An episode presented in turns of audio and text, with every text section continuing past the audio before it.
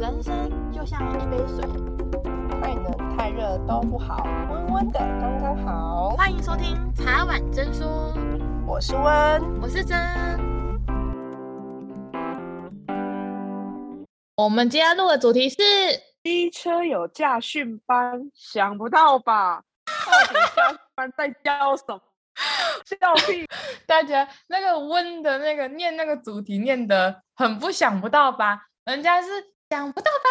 机车竟然有驾训班呢？这样对啊啊！我我就是用我这种口语啊，我就真的很意想不到机车有驾训班这件事情啊。你的那个语气一点都没有意想不到，我是表惊讶吗？我非常惊讶机车需要驾训班这件事情。你们那个年代不用。我们那个年代，拍谁是跟你吵啊久啦？哈，你今天要好好讲话吧？你你这句话，你绝对会引起很多人愤慨。好，那我们回归正，结论就是呢，我对这句话，嘿嘿嘿嘿，基本上会被搞回归正题。哎，好啦，真回到正，为什么会想要报机车驾训班呢？哎，我觉得是这样，哎，就是你知道，如果家里没有机车的人，你要去练。机车其实是蛮困难的，因为问一下你们以前都没有报驾训班，是因为你们都拿自己家的机车，然后可能去空地呀、啊，还是去哪里练习吧？那个有一些地方会有那种练习所，或是监理站都可以有地方，就是它监理站有个特定时间，你可以骑你的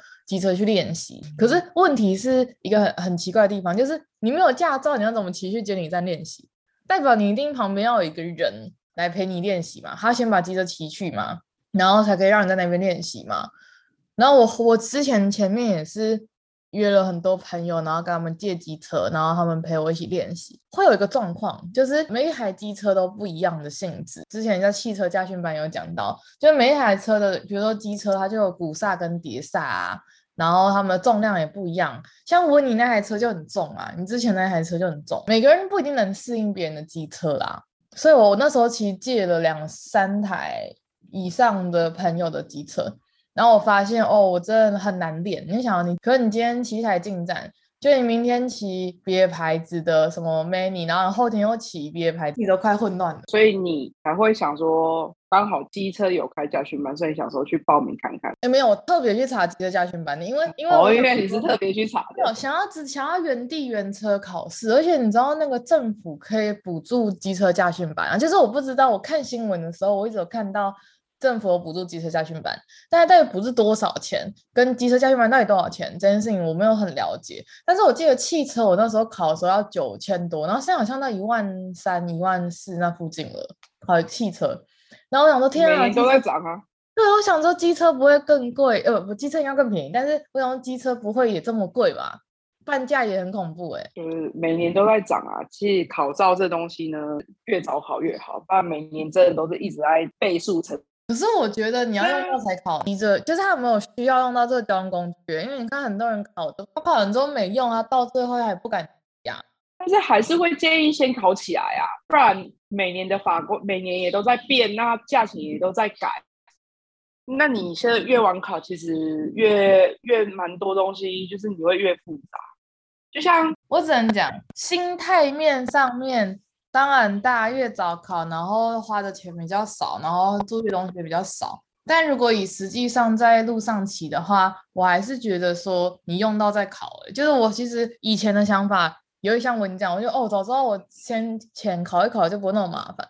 但我后来回想想到不对，因为如果我那时候考，那我现在都没有用，然后突然叫我要骑上路，我也不敢。而且我觉得那些会就是。会改的那么困难，就是因为路上的三宝太多。它其实是保护我们这些用路人的。如果你有太越多这种知识，你在路上遇到一些很恐怖的事情的时候，你比较能就是因应这些突发状况。是的，不然大家都拿鸡腿换驾照。因为我曾经有问这个想法，哦，如果为什么跑那么简单，就进去骑一拳就出来了，都没有什么两段式啊，然后那个直角，就是现在有跟、嗯、现在跟以前又不太一样。我想说，天哪，我找到前面考一考就好了。就我的教练跟我爸妈都说，没有，你到那时候考，你现在不敢骑，因为那时候没有那么多两段式的规定。就你要想，我就八年前好像没有那么多两段式，好像也是这几年比较盛行，因为他觉得直接转太危险，什么这样，就是会因应现在的状况去调整法规跟考试啊。那当然越来越难，我是觉得一定会越来越难的。就可能往后会更困难这样。所以结论想报机车驾训班，就是因为想要原地原车考试，然后想要了解就是真正的观念，像温刚刚讲的，就是很多人就是自己去练习，然后他不一定，他只会骑，但他不一定有了解这么多东西。那有时候在路上就比较危险。那怎么选择驾训班啊？会在意哪个部分？哎、欸，我当初打了，就是我第一个很在意的是什么？就我们政府补助，很现实吧？这很实际吧？就是因为正常人已经很多人都没有去报机车驾训班，那等于我不管要报哪一个驾训班都多花钱嘛。是啊，报驾训班的想法是我直接从那个政府有补助的驾训班名单下去找，所以你有特地下去。找寻哪一些有跟配合跟政府配合补助的就对了。对，我跟你讲，大家可以去 Google 直接打说政府补助，然后机车驾训班，然后就有个网站可以搜寻各县市有补助的驾训班。然后像我那时候搜寻的话是有六家，然后六家我每一家都打电话去问。然后我觉得问很重要的地方是你要先问说现在还有政府补助名额吗？因为通常一年只有两万名。那你也不知道那个名额用掉了没？有一些他就说我还不确定诶，你可能要打去监理所问。后来我打去监理所问，监理所说没有，应该要就是每一个驾训班他有自己的名额，他应该要知道，不是打来跟我们问这样。就像这种驾训班我就不会去报名，因为他自己都不知道。所以我觉得很大的重点是我六家打完之后，我就觉得说里面其实你可以从那个接电话的人他的态度跟。价钱跟有没有政府补助，跟每个时段是不是只有你一个人在练习？因为其实有时候你去公有的地方练习的时候，你都知道，就是很多时间都花在排那个一圈。所以我想说，如果今天同一个时段里面有五个人跟你这样子排，那你不是大部分的时间都在排队，你也没有时间练习吗？我你觉得怎么样？我觉得你这样讲也是真的是蛮方便的吼，就是你不会担心说没有得练习。就是刚骑到摩托车，牵到摩托车的时候，刚可以练习。这样的话，就是变成说，你可以自己很充裕的准备时间、练习的时间跟准备时间。那还有一个点是，我自己后来选择那个驾训班的原因，是因为它是一对一的，然后还有它有政府补助，然后他讲的比较清楚啦。因为有一些驾训班我没有说不好，但他就是有时候问他问题的时候，他自己也不是很清楚，说大概状况还是什么。那我就觉得说。就他都不清楚了，我就有点困惑。就是跟大家去找补习班一样嘛，你一定会去找一个他全部都可以回答你的问题的补习班嘛，你不会去找一个他回答的那种哩哩啦啦，你也就是他自己好像也不知道他自己在卖什么，然后他也不知道他自己的状况。怎么这样子？是对啊，所以我觉得大家还可以去研究，因为我最近有就录这一集的时候，我还要去问，现在还有补助名额啊，因为一年只有两万个名额，所以大家要要去找驾训班的人，最近也可以多多去问这样啊。如果不用的话，像问他们自己练习，我觉得也可以啊，就是没有一定说一定要找家训班还是什么这样。之后我以前我在监理所考过，那我发现大概一半以上的人都死在直线七秒，死在直线七秒。因为上场很慌吗？五月三号之前吧。如果你有汽车驾照的人不用考，就一窝蜂的人都跑去考。所以我那时候我在骑的时候，旁边大概旁边三四十人在看，后面排到底了，就你后面也有很多人，然后你前面有很多人，然后我前面三四台都第一关都没过，所以我也慌了。然后一堆人在看你，我觉得超尴尬，因为那个监理站那边它是有一个小小的坡度，就是它不是这么的完全平的啦。而且大家通常都在箭头再退后面一点点起嘛，因为这样你起步的时候才不会歪掉啊。哎、欸，我其实都不知道考照那么多那么多美感，我不知道是应该是因为说它变难呢，还是因为说那一天那一次人很多，因为就像我讲，超级多人，就连很多阿嬷，真的是阿嬷，就那种五六十岁人都来考试。我说，啊，我我就我我们在闲聊天，我说你们怎么会来考？他说哦没有，他们都骑身份证的，因为他们都有汽车驾照。只是他们说现在有汽车驾照就要考，之后就要考笔试嘛，然后以后可能也不能就是这样，所以他们就说他们要来考一张机车驾照。于是我就发现哦，所以无照驾驶人那么多，其实很多，真的很多，我超惊讶的，因为无照驾不是自己受害，还要害到别人。拜托，路上很多其实也是蛮多无照驾驶的，就是看有没有被抓到而已啊。所以我觉得大家要。我不知道哎、欸，我对这件事情可能比较严谨，就是我会觉得说，有怎么样的事，像我那时候去考试，也是我爸载我去，然后我再去，我他骑机车载我去，然后我才在那边练习，或是我才在那边考试。我不会在我没有驾照的时候骑着机车在路上，我觉得那很恐怖。而且到时候如果出事，光是无照，你其他别人再怎么错，你最错的还是就大家不要说，哎、欸，他撞我，哎，对啊，可是你没有驾照，哎，最重要，因为每次发生什么事情的时候，在路上行车的时候，第一件事情一定是拿你的驾照出来，你驾照都拿不出来，嗯、后面就很难再讲什么东西这样。没有错。那我想问一下，那你那驾训班是上多久啊？哦，机车的话是一个礼拜，然后每一天一个半小时。一个礼拜意思是说，就是从礼拜一上到礼拜五，然后下礼拜一就考笔试，要去监理所考笔试。然后礼拜二是有监理所的人会来看，就主考官啊会来看你路考这样。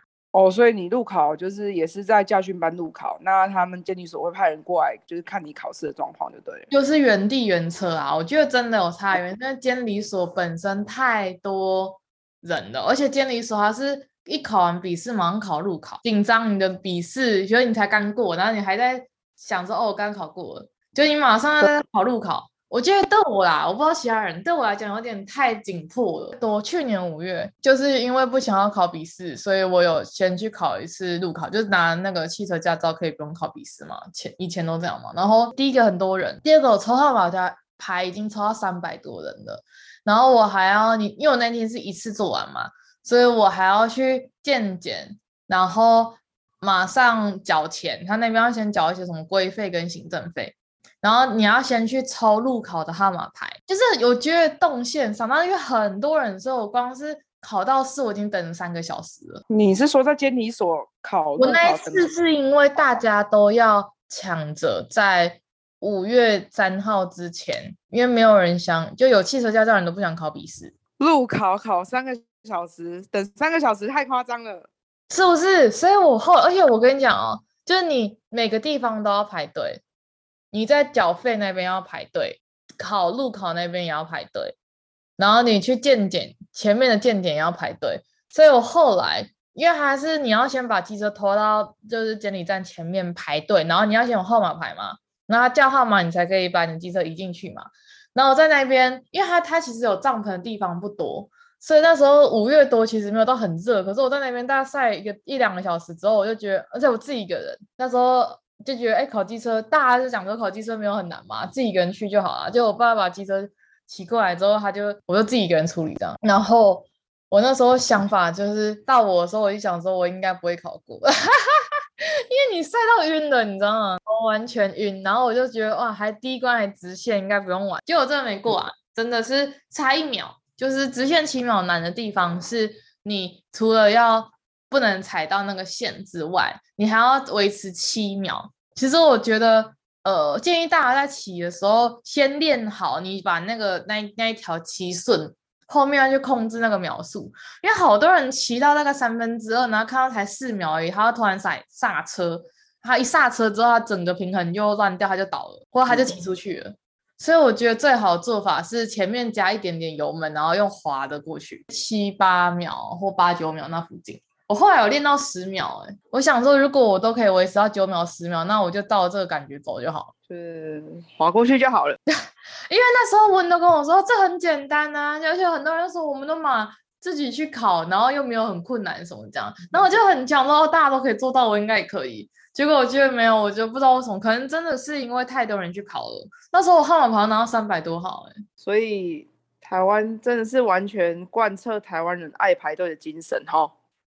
连监理所也要排队，因为那时候啊，我不知道那时候超级大爆满，因为真的大家都想说，你汽车考一次笔试，然后你如果机车可以不用考，哎，那时候那是行之有年的，有汽车驾照不用考机车驾照的笔试，然后突然之间，而且我记得那好像是一个月前还两个月前公布说，哎，五月三号之后，全部的人全部要考机车，全部都要笔试，所以大家在这个一个月内疯狂的。考试，所以我我那时候才会觉得说，哦，那我那一段时间就不要考了。然后后来就刚好人不在自己的县市嘛，就是跑去别的县市上班，所以我就想说算了，这件事情就放着。后来今年想再考的时候，有了去年那个感觉。虽然去今年应该都没有人在排队，但是我就觉得说算了，我还是找一个驾训班，至少像温刚刚讲的原地原车。我觉得车子的问题至少你不用去跟人家借。因为大家都会用到几车，然后如果跟人家借，然后就是不小心磨损了还是什么，也很尴尬。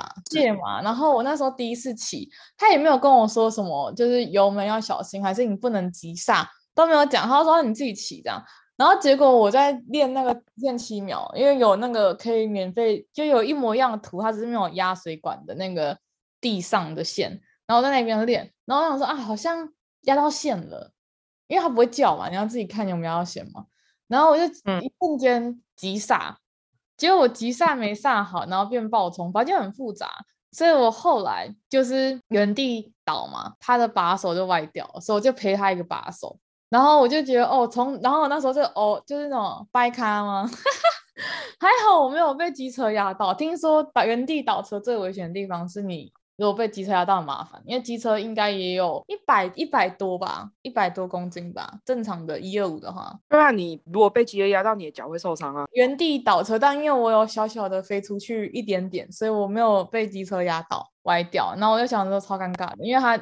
倒了，一定不止手把压到啊，一定还会有其他的磨损。嗯，还是会建议大家在考照的同时，就是要注意安全啊。那我还想问说，你上驾训班的话，上课内容跟方式会怎么上课？我你知道，现在驾训班我不知道其他的，反正我报的驾训班很特别的地方是，它还有电车，哎，你可以选择用电车考试，还是用油车考试啊？怎么那么好？我肯定选择电车啊。哪有？我跟你讲，它就是 Gogoro 跟一般的油车嘛，油车又有分成，你是一一零啊、一二五什么这样。反正我那时候的时候，它是有五六台让你选。然后你第一天上课的时候，你就是先试骑，你要用哪一台机车考试。你选定用哪一台之后，专门练哪一台。这样也这样蛮好的啊。坐电车骑 Gogoro，然后我觉得 Gogoro 在那个直线的时候超难，因为 Gogoro 你知道电车跟油车很大的差别，是因为。电车是你一吹油门它就马上动，油车是你要到一个临界点它才会动。就油车你可能吹到一个地方它才会突然动，但你前面它就嗯这样而已，它就不会动。可是电车是你一你一用油门它马上同时间马上会动，电车会比较困难一点点，一点点就起步不一样啊。然后我对我来讲，GoGoLo 的重心我还不太能抓，就是它的重在后面，因为它电池在那个椅垫下面。所以你前面是轻的，然后你后面是重的。有时候每个人的重心不一样，然后其实机车很重要，就是平衡。了解。那你上课内容呢？我大概都是教练先会先看你骑一次，看到你，因为至少我去年有考过一次嘛，所以我有骑过一两次，所以我他都说，哎，你先骑一圈，就你不用压那个线，它外面有别的是白线，没有水管的。他说你先骑一两圈、三四圈，我看一下你大概的状况。是怎么样？你如果没问题，那你就开始，就是他教你基本的启动啊，然后立中柱、立侧柱什么那些之后，他就说，那你直接开始骑。那刚开始一定七秒不会过啊，不管是你的压线还是你会七秒内也会叫嘛。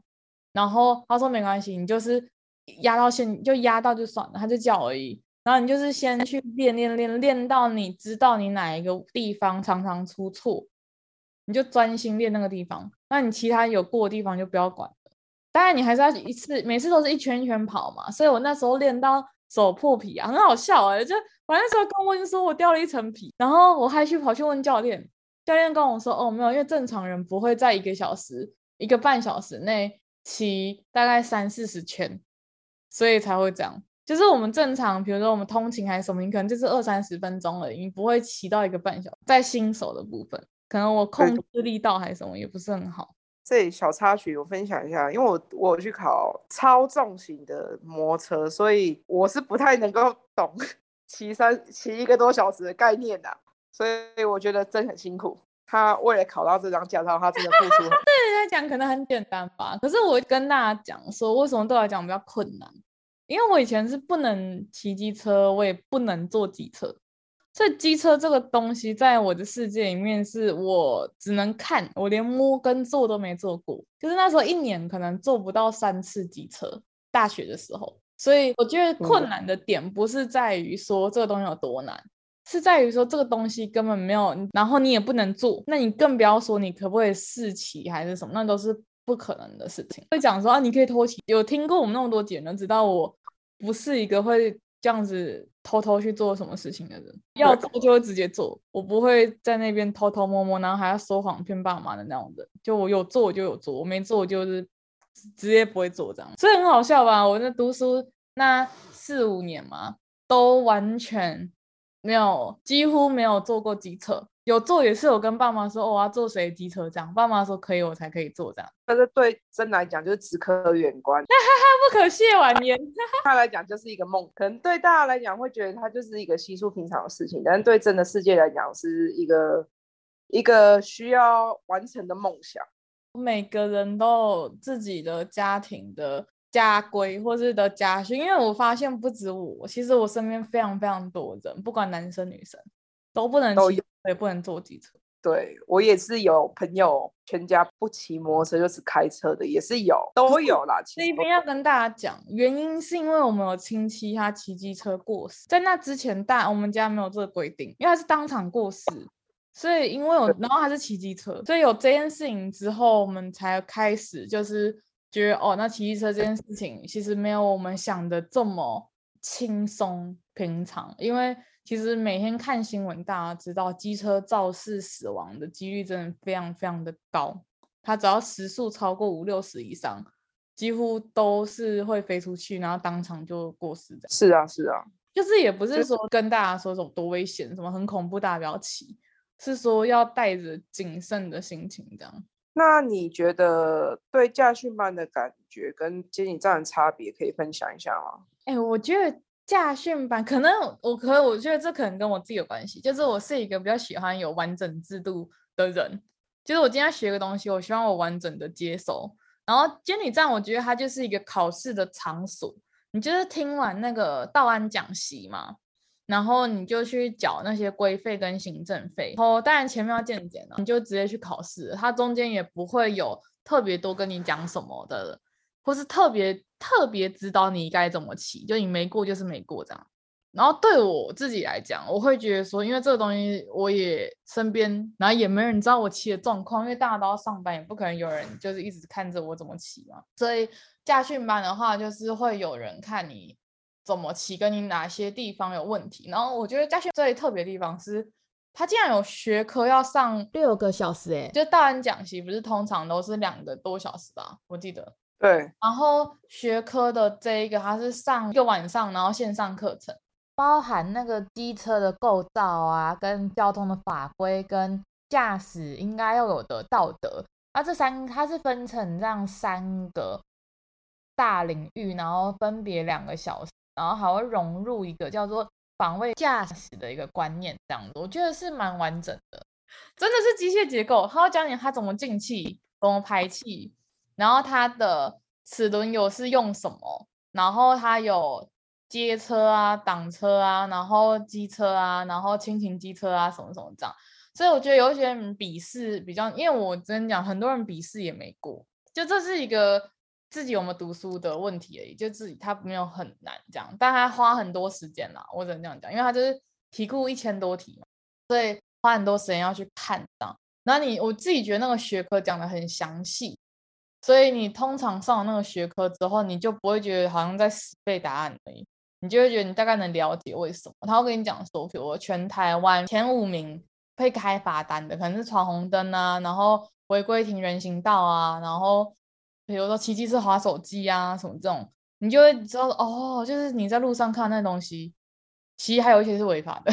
所以它除了除了让你就是原地考照之外，它还有额外就是是让你上学科的课程就对了。而且学科要上完才会拿到补助的钱，这样，因为他们说政府会希望很多，就是会希望扶植机车驾训班这件事情，是因为他希望可以透过这样减少肇事率。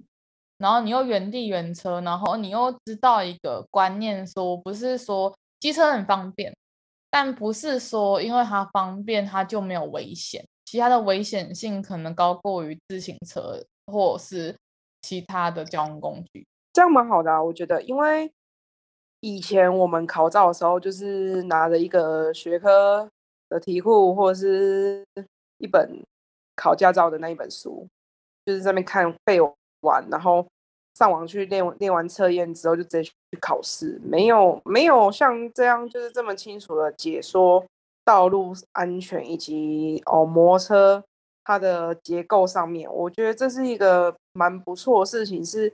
可以让大家从根本了解，而不是说哦，我今天买到汽车就骑，那我骑去换机油，哦，就只是换机油，我为什么要换机油？或者是说，哦，我为什么要换齿轮油？其实没有很多人知道这个东西。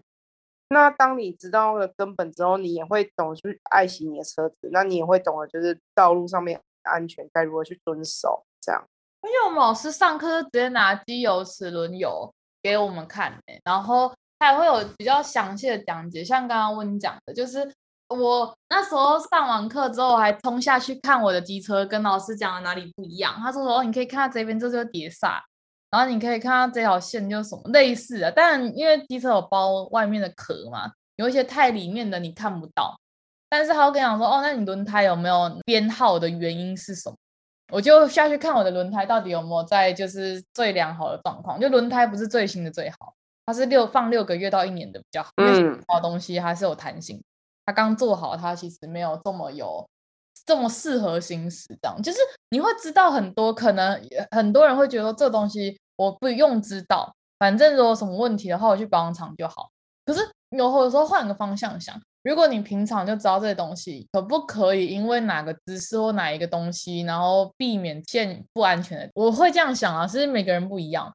但我会觉得，既然都有机会学习这个东西，那也都花钱，我自己就觉得那就应该要认真的把它了解完毕。这样，因为我后来发现，虽然很多人都笑我机车去考去上驾训，我自己上完之后，我就对它了解比较比很多人，因为我大概五六个人教过我骑，跟然后每个人讲都不一样，每个人讲的都不一样，然后我就觉得我一直找不到一个就是最准确的做法。因为每个人都是他自己当初怎么考过，就跟你讲。可是考过的方法很多，像我那时候，我们那时候考试的时候，有十个人在考试，有人是用晃的，就是他就是油门刹车、油门刹车、油门刹车这样子踩，然后晃晃晃晃晃晃过去啊。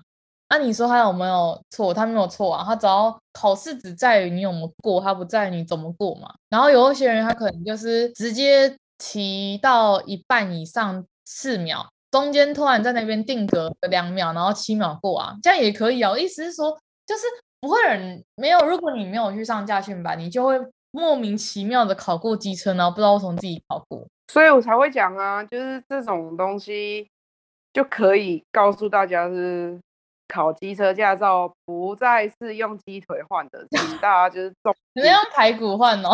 最近鸡腿缺货啊，每一个人都应该要有基本的。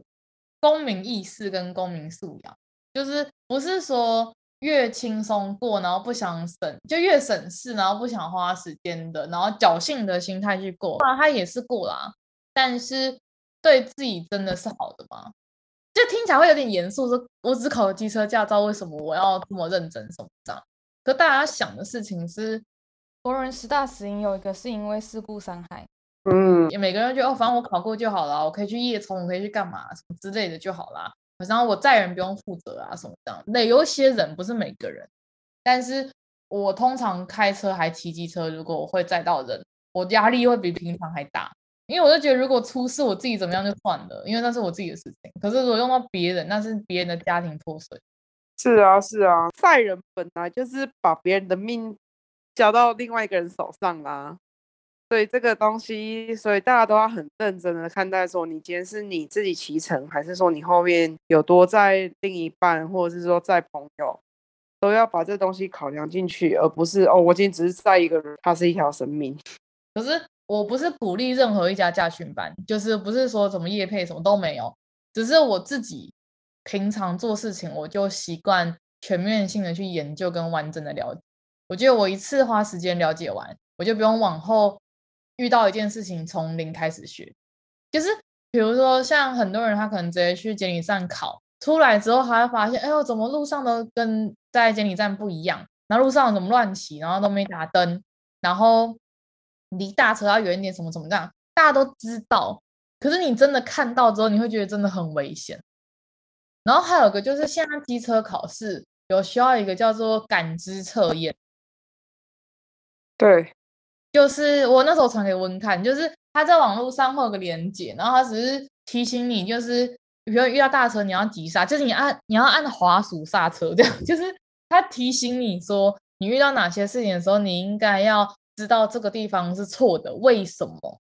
我觉得这很重要。为什么错？嗯、因为很多人说哦，这错啊，打叉，然后背答案哦，圈叉圈叉叉叉叉这样啊，他到底为什么对？他到底为什么错？那他错，那是哪一个地方错？是你认为那个地方错，还是答案不是这样？因为我那时候跟我讲，我那时候读笔试都要走火入魔，我已经考完试，我也考过了。那我回到家第一件事情是我应该再写个模拟考，还是我应该再看一个那个机车的那个书？就严重的就是陷入那个考试的过程当中。大家如果需要真的笔记的话，可以来问他。他他对于术科的准备非常厉害，可以碾压过关。哎，我一定要跟大家讲，不是不是我很厉害，是我读到已经就真的是走火入魔。然后后来我同期的人有一个人就笔试一直过不了，他就跑来问我说：“你可以跟我讲到底怎么考？”我就跟他说：“有啊有啊，你就是下载那个模拟考的 app。”练习，然后跟读书，你就交叉交叉读，因为你一千多题，你不太可能一个礼拜、两个礼拜读完，你只能用最少的时间做最万全的准备。所以我就说，那个是有技巧，只要只要是任何考试都是有技巧的。但是我自己是快要全部看，我应该整本看完两次的，这样就是完全走火入魔的人。但是我觉得大家也不一定要像我这样，我只是觉得说，当然考试是过就好啊。但你是你是完全了解过，跟你是不知道为什么自己过那种，还是有一些不一样的地方。听完这一集，然后有需要那个，因为我们有一本驾训班会送你一本那个机车的考试整本，那里面还有什么百大杀手题，就是这一百个题是大部分人都会错的，因为很多考试跟我们想的不一样。就是我后来发现考笔试大部分在考国文的理解力，有时候是你题目在想他，所以他到底在他想要问的东西是什么？所以国文太烂的话就会考不好。哎、欸，这跟公投一样啊，你是不是不愿意做这件事情？你是不是不怎样又不怎样啊？负负得正呢、欸？正负又得负哎、欸，所以他到底是负还是正？对，然后他这里就说你是不是不愿意这样做？然后下面是不同意，然后下面同意。所以我不同意，是我不愿意、不接受他做这件事情，还是我是不不同意他？就是你知道有正反的问题。就是我现在就跟你讲，对啊，考笔试就会这样，他会有何者为非，还是下列哪些不应该这样，对吧？这应该大家从小考试到大都知道，就亚洲人考试很喜欢考那个文字。我很喜欢考那个文字问陷阱，我们出生的陷阱，所以我觉得也不是说体制的问题啊，就是大家考试就是照着考试的规矩走嘛。然后当然有很多该注意或是技巧的东西。然后因为我做一本，我做一本那个考试机车考试的那一本书，所以如果有人要的话，就先私讯茶碗蒸说 IG 的人可以先拿到这样。那运费可能要你们自己负责，因为它本来就已经不用钱，就是我已经有含在驾训班里面啊。如果我去报驾训班的人，你也不用跟我拿，因为你应该会有第一本，对吧？只是单纯想说，如果有人需要，就可以给他这样。那我再问一下，就是你当你拿到驾照之后，你自己骑在路上的感觉是？路很烂哦，不是，我是觉得真的真心真心随口干真的超多的。就不知道为什么每每大概二十公尺就一个水孔盖，或是有时候两三个，然后路面还会有凹洞，然后很斑驳，机车真的没有什么位置。虽然有一个机车专用的那个停车的框框都在最前面，可是永远都不知道为什么会有汽车停在那。哦，你说汽车去占用机车停车格？有啊，很多超多，然后没地方停。因为我以前我朋友都说，哎，你不觉得路很烂吗？我说，哈。会吗？因为我开车四个轮子，我没有那么大感。然后我骑两轮，然后现在轮子都超小，你知道吗？就是很多轮，我们骑汽车大概都十十七、十八寸嘛的轮子啊，机车大概都是小它的内轮圈又更小一点，然后你又能感觉到所有的气味跟风，跟所有的地的感觉。哦，路上的人真的好恐怖哦，真的。路上的人好恐怖，是指骑车的人，还是走路的人，还是开车的人？所有的人。就算他写定型机车，还是会有人骑。然后还有一个是汽车都贴别人很近，你知道，如果我们要直行，我们如果都在机车都在偏右边嘛，然后如果我们要直行。那有一台机汽车，它要右转，可能会撞到。如果两个人都没，还是角度没上，然后很多汽车都没有在看别人，都贴到你的，已经快要亲到你的机车，它还硬要转，而且它速度都很快，因为速度一快，那个它就越往就越往外偏嘛，所以它可能自己拿捏好的。啊，反正就是很多，也不能这样说啦，我意思说就是很多想要，也是我我的意思说很多那种想要转弯的人。永远就是活在自己世界，他觉得他可以转就可以转啊，从来都没有去顾虑到哦前后左右。我今天没有针对谁，我今天意思说，你今天想要转弯，那请你提早。那如果你真的路真的很不熟，那你也可以先停在路边，先研究一下路况，不要就是看到路了你要转你就转，你要顾虑一下其他人，这真的很危险。你那突然间转，人家来不及反应啊，就这样撞上去了，啊谁要赔啊？啊你看道路纠纷很难去谈什么。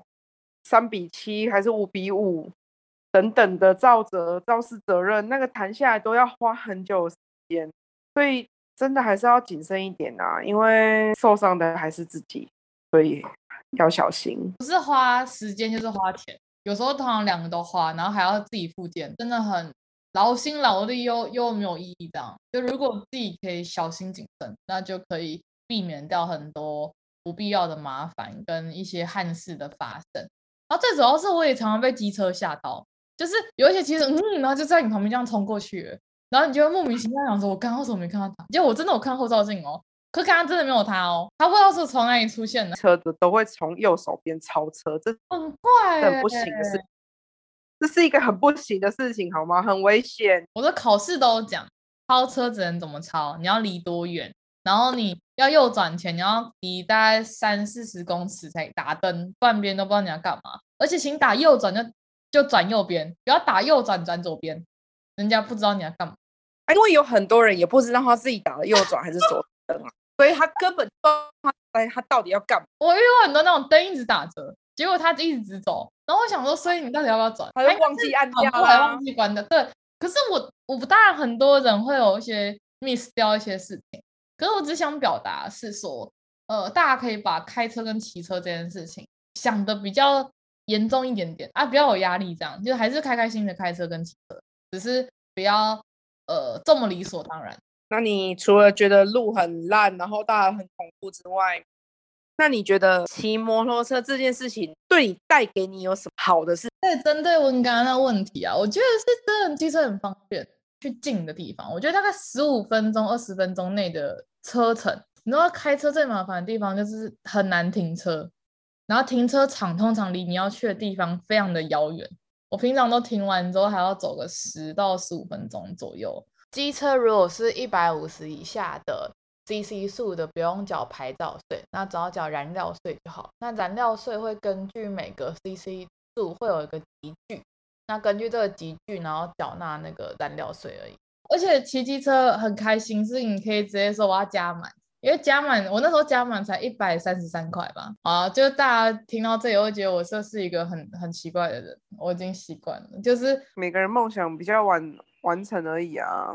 简单来讲，就是不是你擅长的东西，就这样。是啊，所以所以针对你来讲，觉得然后骑车驾照这件事情是你这这。今年特别开心吧？我的 to do list 里面的一项要完成的任务，然后其他项可能就极限运动，那种跳跳伞、啊，就是其他恐怖的事情。我觉得人你一定要有个交通工具，不管机车还是汽车啊，我是建议两个都要有这样，因为有时候你没有办法决定的交通工具，比如去上班，如果你突然要开车，就老板还主管突然说，哎，你可以帮我，你就我们可以去，我们要下去哪个地方开会。啊，可不麻烦你开车，总不可能老板帮你开车，不是很奇怪吗？是啊。然后如果是骑机车部分，有时候会有一些信什么要寄还是什么，就有时候大家互相帮忙啊，那那也不一定是我们的工作，但是就是大家如果可以互相帮忙，刚刚出去什么这样，我觉得那是一个技能，我只能这样讲，一个技能而已。你可以选择不要，但是你有这些技能的时候，你人生有很多地方会变得比较轻松一点点。这些技能的东西自己拥有，就不需要去依靠别人。就像我们今天要去买东西，或者是要出远门，不需要等的等着人家来载你，或者是一定要干嘛干嘛之类的。你虽然有大众运输可以做，但是当你会了这个东西，你是不是也觉得自己很方便？没有，你就会发现大家有自己有手有脚的日子很棒。虽然我本来就开车，可是真的是很累，真的是就是很不方便啦。去近的地方很不方便，跟朋友约很不方便。因为你都要先问说，那里好停车吗？我还有觉得机车跟汽车不一样的地方是停车费差很多，就是机车都是一次多少钱，然后汽车都是一小时，其实真的很恐怖。就是是啊，之前看新闻，不是有什么过年然后放七天，然后他的不知道停车费是一万多，诶，我没有办法想象停车费一万多是发生什么事，所以大家在停车的时候要小心，要去看有没有上限这件事情，然后再来就是。骑机车，我自己会觉得，大家要去装行车记录器自保，对，但不便宜。我那时候查过，至少都要四千多，四五千左右。因为我那时候就问车厂，他说你装太便宜的，解析度不好，你没拍到车牌，或是你没有拍到整个发生经过，那个装了也就没有意义，这样就没有办法负举证责任了。所以。到时候大家还是不要为了省一点点钱，然后到时候真的不幸发生什么事情的时候没有录到，或是你知道有一些那种夜视功能很差，就是有些你拍的根本看不到是什么东西这样。是啊，那到这边今天真分享超多的，那我想要问一下真说有没有想要给考机车人的一些建议以及心态？哦，我觉得考机车有个很大的心态就是。你不要觉得，就你不要为了考过，然后去逼自己。我觉得这很重要，因为你知道，我当时去一年前的我，一定就是想说，我一定要考过，因为我不想要考笔试。对，不巧就是很不好的心态，一个侥幸的心态。但是我我就会觉得说，很重要的地方是，其实你真的多练习就好了。就是你不要，就你这次压到线就算了，因为我那时候会跌倒，跟会累，就是。原地倒车，就是因为我想要盯在那边等七秒，太想要把一件事情做好的想法，你反而做不好。然后还有就是机车，其实它的危险性对我来说，我觉得比汽车还高的原因，是因为汽车不会倒车，汽车顶多你就是爆冲，但是旁边教练可以帮你踩，当然还是很危险，因为我看过人家开到安全岛就很恐怖。但是机车是你可能爆冲还是你倒，旁边是没有人可以帮你的，按刹车嘛。后面有人，人家也不会帮你熄火。像如果人家开车，如果开车有教练，他刹车没办法，他可以打 N 档，就放空档这样。至少你踩油门不会有事，你只能踩刹车。就你随便踩，至少你踩油门它不会加速，那你踩刹车它一定会停这样。可是机车没有这些方法。你前阵子我在看新闻说，一个女生在自己练机车，然后自撞那那个电线杆还是什么。然后受伤，其实真的很多人练机车然后受伤，因为他会原地倒车，他会爆冲，然后他你急刹，你会自己有个作用力，就你急刹的时候车子在原地，但你人会往前。的心态是，就算没有一次考过也不会怎么样，因为机车我也不是一次考过的，所以我也觉得没有什么差别。那就是每个人的生活环境造就他哪一些地方可能不是这么擅长。然后心态的部分，我觉得就是平常心吧，就跟汽车那一集一样，就还没去听汽车人也可以去听汽车。就是我觉得心态面就是平常心。然后我有很多朋友都不是一次考过，所以我也觉得这个没有什么太大的关系。重点是你真的学会之后，你考过了。然后考机车的过程，我真的觉得最难的应该是七秒直角转弯，因为有时候你速度不够，你会倒。其实。机车难控制的地方是每个人对于他的动力，哪时候他可以，哪时候他会倒，哪时候他不会，每个人的拿捏不一样。可能我大概时速三，我可能就会倒，我可能连盯都不行。可是吴影可能可以盯着定在那边三秒后他才倒。就是你知道，每个人这个核心肌群还是什么经验都有关系。每个人需要动力跟每个人平衡不一样，所以我觉得机车要。教别人怎么骑，就是像我现在会骑，就是你突然叫我说，哎，真你去教别人怎么骑，我觉得这有点困难。我终于知道那五个人教我，每个人都讲得很尴尬。我都问他们说，你们到底怎么骑？他们说，哎，他们每个人就，哎，哦，就你加油门啊，你就稍微了解一下它的松紧度啊，啊，你可以试试看怎么样会走啊。啊，如果你一紧张的话，你两只脚就放下油门放松，这样是他们都，我觉得他们讲的真的，我现在考过之后我都能理解，我也觉得教的非常好。可当下我是一个完全不知道这个这个机器的人，我觉得我完全不知道他们在讲什么。所以你现在可以理解，就是当初教你那些人其实是很用心良苦的。对，像温也是很用心良苦的。哎，我觉得那时候。当时教我那些人都很辛苦，因为很热，他们在那边发呆，然后看我在那里练习。我觉得很感恩所有当初有教我骑机车，然后借我机车的人，很开心。我最后有找到自己的方法考过，然后虽然被大家笑说是去驾训班，可是我一直都觉得，可能未来有可能全部都要上驾训班才可以考试，因为我我看到就是政府有希望就是越来越多人报驾训班，然后有一个。呃，一个安全行驶的一个概念，我自己会觉得说，如果你觉得骑机车这件事情你很想要学会，但不是因为不知道自己怎么莫名其妙过的人，可以去找适合的驾训班，然后去了解你的预算跟你希望的方式，我觉得会比较有概念。每个人不一样，像我是一个我需要有很多轮廓跟想法的人，我才可以把事情做得很完美，然后。有一些人，他可能是直接给他一部机车，他就会骑。